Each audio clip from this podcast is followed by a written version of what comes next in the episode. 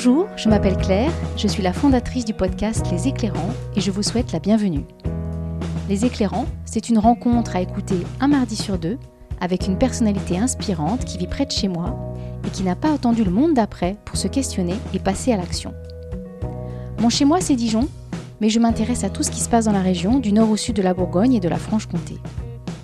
Tous les jours, les parcours de ces éclairants me confirment que nous avons les solutions pour transformer le monde et assurer les conditions pour y vivre en bonne intelligence avec tous les vivants. Bien sûr, il est permis de douter de l'efficacité des actions menées par les États au lendemain de la COP26. Je continue à penser que nous avons tous un rôle à jouer et que l'action est le meilleur remède à l'inquiétude générée par un avenir incertain. Alors, si vous en avez marre d'entendre des nouvelles qui vous plombent le moral, si vous avez vous aussi envie de vous mettre en mouvement sans trop savoir par où commencer, si vous êtes déjà dans l'action mais simplement curieuse ou curieux de savoir ce qui se passe près de chez vous, alors vous êtes au bon endroit. Vous pouvez soutenir mon travail en postant un avis sur Apple Podcast, cela m'encourage et me permet de m'améliorer. Vous pouvez aussi me suggérer des invités. N'hésitez pas à vous abonner à la plateforme de votre choix pour ne manquer aucun épisode et à me suivre sur les réseaux via mon compte Alterculture. Pour ce 15e épisode, je rencontre Thomas Berthet près de Chalon-sur-Saône. Thomas était lauréat de la première promotion de l'incubateur Le T, incubateur engagé en Bourgogne, dont je vous ai déjà parlé dans l'épisode 5, consacré à la ressourcerie végétale de Chantal Thierry. Le T accompagne des entrepreneurs engagés qui veulent créer et développer leur entreprise en plaçant l'humain, l'écologie et le territoire au cœur de leur activité et pour qui l'efficacité économique est au service de l'intérêt général. Le projet de Thomas, baptisé Au Luciole, est dans sa phase de lancement et aujourd'hui, il reste à trouver le lieu à Chalon qui accueillera l'activité imaginée par son créateur. Une boulangerie bio, un service traiteur éco-responsable, un lieu de vie convivial propice aux rencontres, au travail et à la détente, mais aussi un café-culture pour des soirées conférences et de spectacles en lien avec les engagements de Thomas. L'engagement environnemental, vous l'aurez compris, mais aussi social, car l'ambition de Thomas est de donner leur place à des personnes porteuses de handicap, de montrer par l'exemple leur employabilité et de changer le regard que nous portons sur ces personnes exclues de nos sociétés au motif qu'elles ne seraient pas assez productives. Thomas sait de quoi il parle car il a évolué pendant plus de 20 ans comme ingénieur dans des contextes professionnels où il s'agissait d'améliorer des processus de fabrication pour gagner en efficacité et en productivité. Et il arrive un moment où ces missions ne suffisent plus à maintenir l'envie de se lever le matin. Thomas sait qu'il gardera intacte sa motivation au travail, car désormais sa finalité, c'est l'inclusion sociale des publics fragiles. Et pour ça, il a l'audace, à plus de 50 ans, d'emprunter une nouvelle trajectoire et de se former au métier de boulanger. Si Thomas a perçu et écouté cet appel, c'est que dans son histoire personnelle, un événement l'a amené à se consacrer à ce qui fait sens aujourd'hui dans sa vie. Redonner toute leur place à ceux qui ne rentrent pas dans la norme. Mais il est temps maintenant de lui passer le micro, on se retrouve juste après. Belle écoute à tous.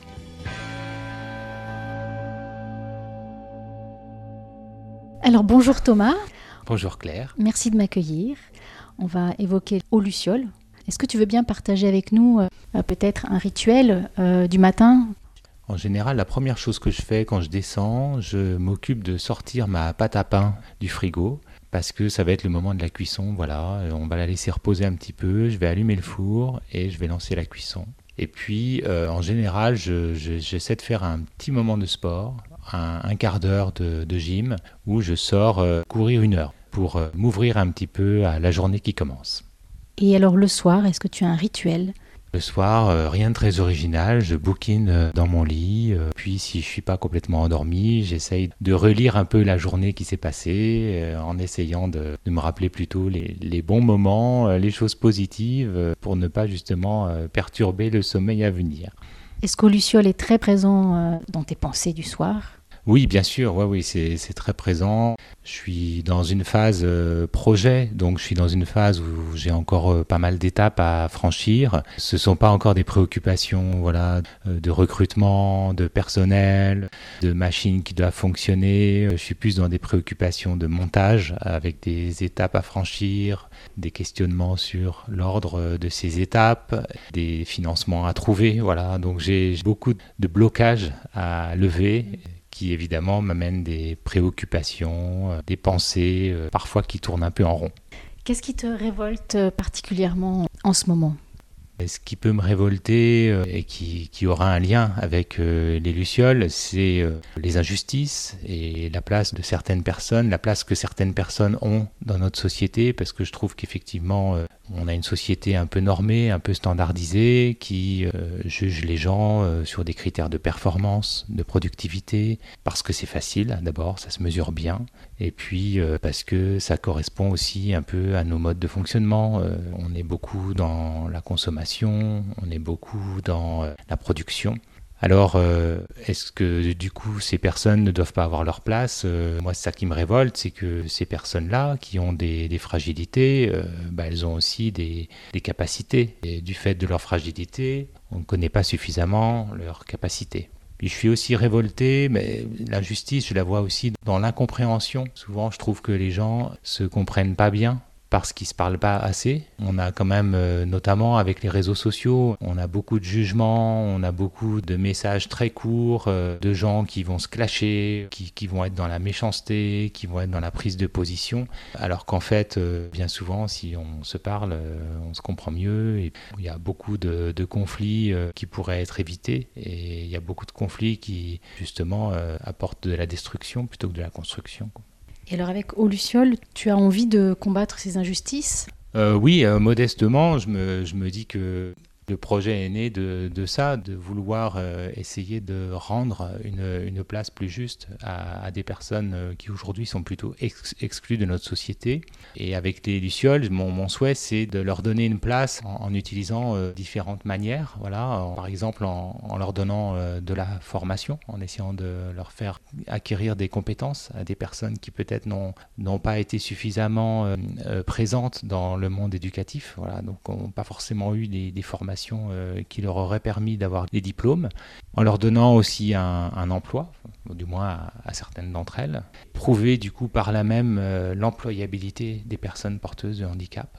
Et puis, euh, par le biais de la mise en place d'une programmation d'animation culturelle, euh, sous forme d'ateliers dans la journée, sous forme de conférences débats ou le soir, et, de, spectacles aussi qui pourraient être euh, proposés à un public et spectacles réalisés par des personnes porteuses de handicap. Donner avoir des talents qu'on ne connaît pas et donner aussi la possibilité euh, à l'ensemble du public, hein, y compris les personnes euh, valides, leur permettre d'avoir un, regard différent sur le handicap. Et du coup, ça, ça serait possible par exemple en faisant venir des témoins ou des experts et en leur donnant un micro. Et là, je me dis que c'est une manière euh, qui va au-delà de l'exemple par l'employabilité. C'est une manière un petit peu plus militante de faire passer un message. Et de cette manière-là, peut-être un jour contribuer à euh, apporter une meilleure place dans la société à ces personnes fragiles. Voilà. Et quand je parle des personnes fragiles, je peux peut-être préciser en fait de qui je parle. Je parle en fait de, personnes porteuses de certains handicaps, en particulier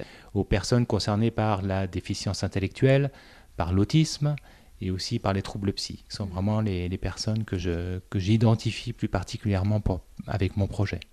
Et alors à l'inverse, qu'est-ce qui te réjouit? Un petit peu dans le même esprit. Je dirais que ce qui me réjouit, euh, c'est quand on, prend un peu plus le temps de se parler, de s'écouter, de se comprendre. Mais voilà, dans la vie de tous les jours, euh, je trouve que voilà, prendre un petit moment euh, pour parler à quelqu'un, un ami qu'on n'a pas vu depuis longtemps, quelqu'un qu'on n'a pas l'habitude de voir ou quelqu'un qu'on ne connaît pas, voilà, qu'on veut découvrir, bah, ça m'apporte de la satisfaction et ça me réjouit. Voilà. Et puis les sourires également, ça me réjouit. J'ai une question sur euh, ce fameux monde d'après, euh, dont on a beaucoup entendu parler euh, au printemps 2020. Ce podcast a pour ambition de mettre en avant des personnes qui n'ont pas attendu ce monde d'après pour, pour se mettre en action. Quelle vision tu as de, de, cette expression-là? Est-ce que tu te sens engagé Est-ce que Est-ce que tu as l'impression d'être dans une démarche encore marginale et atypique? Enfin, Comment est-ce que tu te situes socialement avec ce projet? Alors le monde d'après, moi je, ne sais pas si c'est une notion à laquelle j'adhère parce que j'ai l'impression que le monde change. À l'échelle de la planète, on a des bouleversements dont nous prenons conscience et, qui apportent euh, des répercussions euh, de manière parfois brutale. Alors voilà, ce, changement, je pense qu'il va se faire dans le temps et par à coup, c'est-à-dire qu'il ne sera pas forcément doux. À l'échelle de notre société, par exemple euh, en France, ben, il y a aussi des évolutions. Voilà, et le Covid a été l'occasion de peut-être d'accélérer certaines évolutions si on peut parler de monde d'après, ça serait peut-être euh, de dire que le changement qui est en train de se, produire, c'est une évolution dans les, dans les mentalités, dans les prises de conscience. Moi, je suis vraiment euh, content de voir que de plus en plus de jeunes, dès le monde étudiant ou la sortie de l'école, euh, s'engagent dans des associations, dans des projets parfois super innovants et le font parce qu'ils sont portés par euh, leurs convictions. Moi, je trouve ça chouette parce qu'en fait, j'ai vécu, moi j'ai un peu plus de 50 ans, et donc j'ai vécu euh, une époque où, euh, bah, quand on faisait des études, on, avait un peu des voies tracées qui correspondaient à des standards de, notre société, transmis par nos parents, et on se posait pas trop de questions. Hein. Et c'est d'ailleurs un peu ce qui m'a amené, moi, aujourd'hui à, me lancer dans ce projet, parce que j'ai passé plus de 20 ans dans, les entreprises, et finalement, j'ai pas passé euh, trop d'années à me dire que ce que je faisais euh, quand j'allais au travail tous les jours ne correspondait pas à mes préoccupations euh, profondes, voilà, et notamment, et notamment, ben voilà, certaines injustices sociales que je voyais, que je constatais, qui me dérangeaient pour lesquelles je ne, je ne pouvais rien faire. Et puis, voilà, à un moment donné, je me suis dit, alors, si, si tu peux pas le faire avec l'entreprise qui t'a embauché, si tu peux pas le faire avec l'association dans laquelle tu t'es euh, engagé, alors, euh, alors crée-le, fais-le toi-même. Voilà, et c'est comme ça que j'ai réfléchi à ce projet, qui n'est pas venu du jour au lendemain, qui s'est créé, qui s'est euh, remis en question plusieurs fois, et du coup qui a abouti à une version aujourd'hui qui, à mon avis, tient la route, mais au bout de deux ans de réflexion, et qui probablement vivra encore des, modifications. Alors, est-ce que je me sens engagé? En fait, oui, je me sens engagé dans la mesure où j'ai l'impression que j'agis en cohérence avec mes, idées. Voilà. Donc, par rapport à, celui que j'étais, qui pouvait avoir euh, des opinions, les transmettre, et celui que je suis, qui aujourd'hui essaye d'agir euh, en cohérence avec ses idées, j'ai l'impression que je suis plus engagé. Par contre, évidemment, euh, pour moi, l'engagement, il fait écho aussi à des personnes, euh, à des héros dans la résistance ou dans l'humanitaire. Et donc, c'est, ça, c'est des figures euh, qui sont des exemples. Donc, euh, je me sens tout petit par rapport à ces, à ces personnes. Et c'est vraiment intéressant de, de s'inspirer des, exemples d'engagement des autres. Ça, m'amène à, te poser une question que j'allais presque oublier. Qui était Thomas Berthet il y a cinq ans? Qu'est-ce qui a changé? Pour toi depuis 5 ans, si cette, euh, cette échéance de temps te, te convient? Il y a 5 ans, j'étais effectivement, euh, comme je le disais, dans une entreprise. Voilà, j'étais dans une petite structure qui était une start-up dans le domaine de la robotique. On travaillait sur un, domaine extrêmement pointu, on travaillait sur de l'optimisation, on améliorait des process, euh, tout ça pour améliorer la productivité in fine de constructeurs automobiles. Et voilà, on, touche du doigt un petit peu ce paradoxe dans lequel j'étais, où, je, je faisais mon travail euh, je gérais des projets et, en même temps, euh, la finalité de ce que je faisais euh, ne me donnait pas une grande satisfaction, quoi, finalement. J'avais déjà, et depuis, depuis très longtemps, d'autres préoccupations avec des finalités plus humaines et je, souffrais certainement un petit peu de ne pas les mettre en, cohérence avec mon travail d'ingénieur. Mais bon, j'étais quand même heureux de vivre dans cette structure dans laquelle j'étais. Et dans cinq ans, tu te vois comment et où? Dans cinq ans, euh, j'espère vraiment que euh, j'aurai réussi à transformer euh, au Luciole du projet à l'entreprise réelle et j'espère que du coup cette entreprise sera bien vivante. J'espère que ce sera un lieu chaleureux dans lequel les gens viendront acheter leur pain, se restaurer, prendre un verre, partager, se rencontrer. Également viendront pour les, activités culturelles. Et puis bah, j'espère que justement ce lieu aura aussi servi un petit peu à changer le regard des gens. Moi, ce que je me dis, c'est que j'aurais forcément euh, des, difficultés que rencontre tout entrepreneur euh, lié à, l'organisation, à la vie quotidienne, à la gestion de son entreprise. Mais par contre, si euh, en allant au travail le matin, je sais que la finalité de mon travail, c'est l'inclusion sociale des publics fragiles, alors je sais que j'aurai toujours la motivation euh, d'aller au boulot. Voilà. C'est quelque chose à, quoi je rêve et je, me dis qu'il n'y a pas grand-chose aujourd'hui qui va m'empêcher de le réaliser. Alors on a parlé beaucoup du volet social de ton projet. Il y a aussi un volet environnemental, il me semble. Oui, complètement. Ouais, il y a un volet environnemental parce que je suis ingénieur, comme je l'ai dit, je ne suis pas boulanger et je ne suis pas non plus issu du, monde du handicap. Donc ça, fait beaucoup de, nouveautés, euh, des domaines euh, que j'ai beaucoup étudiés depuis euh, deux ans et dans lesquels je vais évoluer maintenant. Et dans le domaine de la boulangerie et de l'alimentation en général, moi je suis quand même particulièrement sensible au, au fait d'avoir une démarche vertueuse depuis la culture jusqu'à la consommation. Et j'inclus aussi la partie euh, gestion des, déchets. Et donc, euh, il me semblait important euh, d'associer à la, à la, démarche sociale bah, une démarche environnementale qui bah, s'appuie sur en fait l'approvisionnement de produits locaux et bio. Et j'aimerais également essayer de, valoriser des céréales de semences anciennes dans la mesure du possible. Alors je suis déjà en relation avec des, producteurs qui, produisent des farines avec des semences anciennes. J'aimerais bien euh, développer un petit peu cette filière-là, même si ce n'est qu'une partie des, produits que je vais proposer. Pour conclure cet entretien, quelle question aurais-tu aimé que je te pose? J'aurais aimé que tu me demandes pourquoi euh, j'ai appelé mon projet au Luciole. Et en fait, j'aime bien répondre à cette question. C'est pour ça que je te le dis. Euh, moi, en fait, euh, j'ai pensé à ce nom. Bah, il évoque bien sûr ces petits insectes qui ont le, pouvoir euh, luminescent d'émettre de, la lumière. Et pour moi, ces petits insectes qui sont discrets, qu'on remarque pas si on passe trop vite dans un jardin l'été. Bah, pour moi, ils sont un peu l'illustration des personnes que je veux embarquer dans mon aventure qui sont donc ces personnes fragiles qui ont des talents cachés qu'on ne remarque pas forcément. Peut-être que notre société met un peu trop euh, sur la touche et que je trouve euh, assez euh, extraordinaire et que j'ai envie de, mettre en avant. Voilà. C'est aussi une façon de les valoriser pleinement dans leur humanité.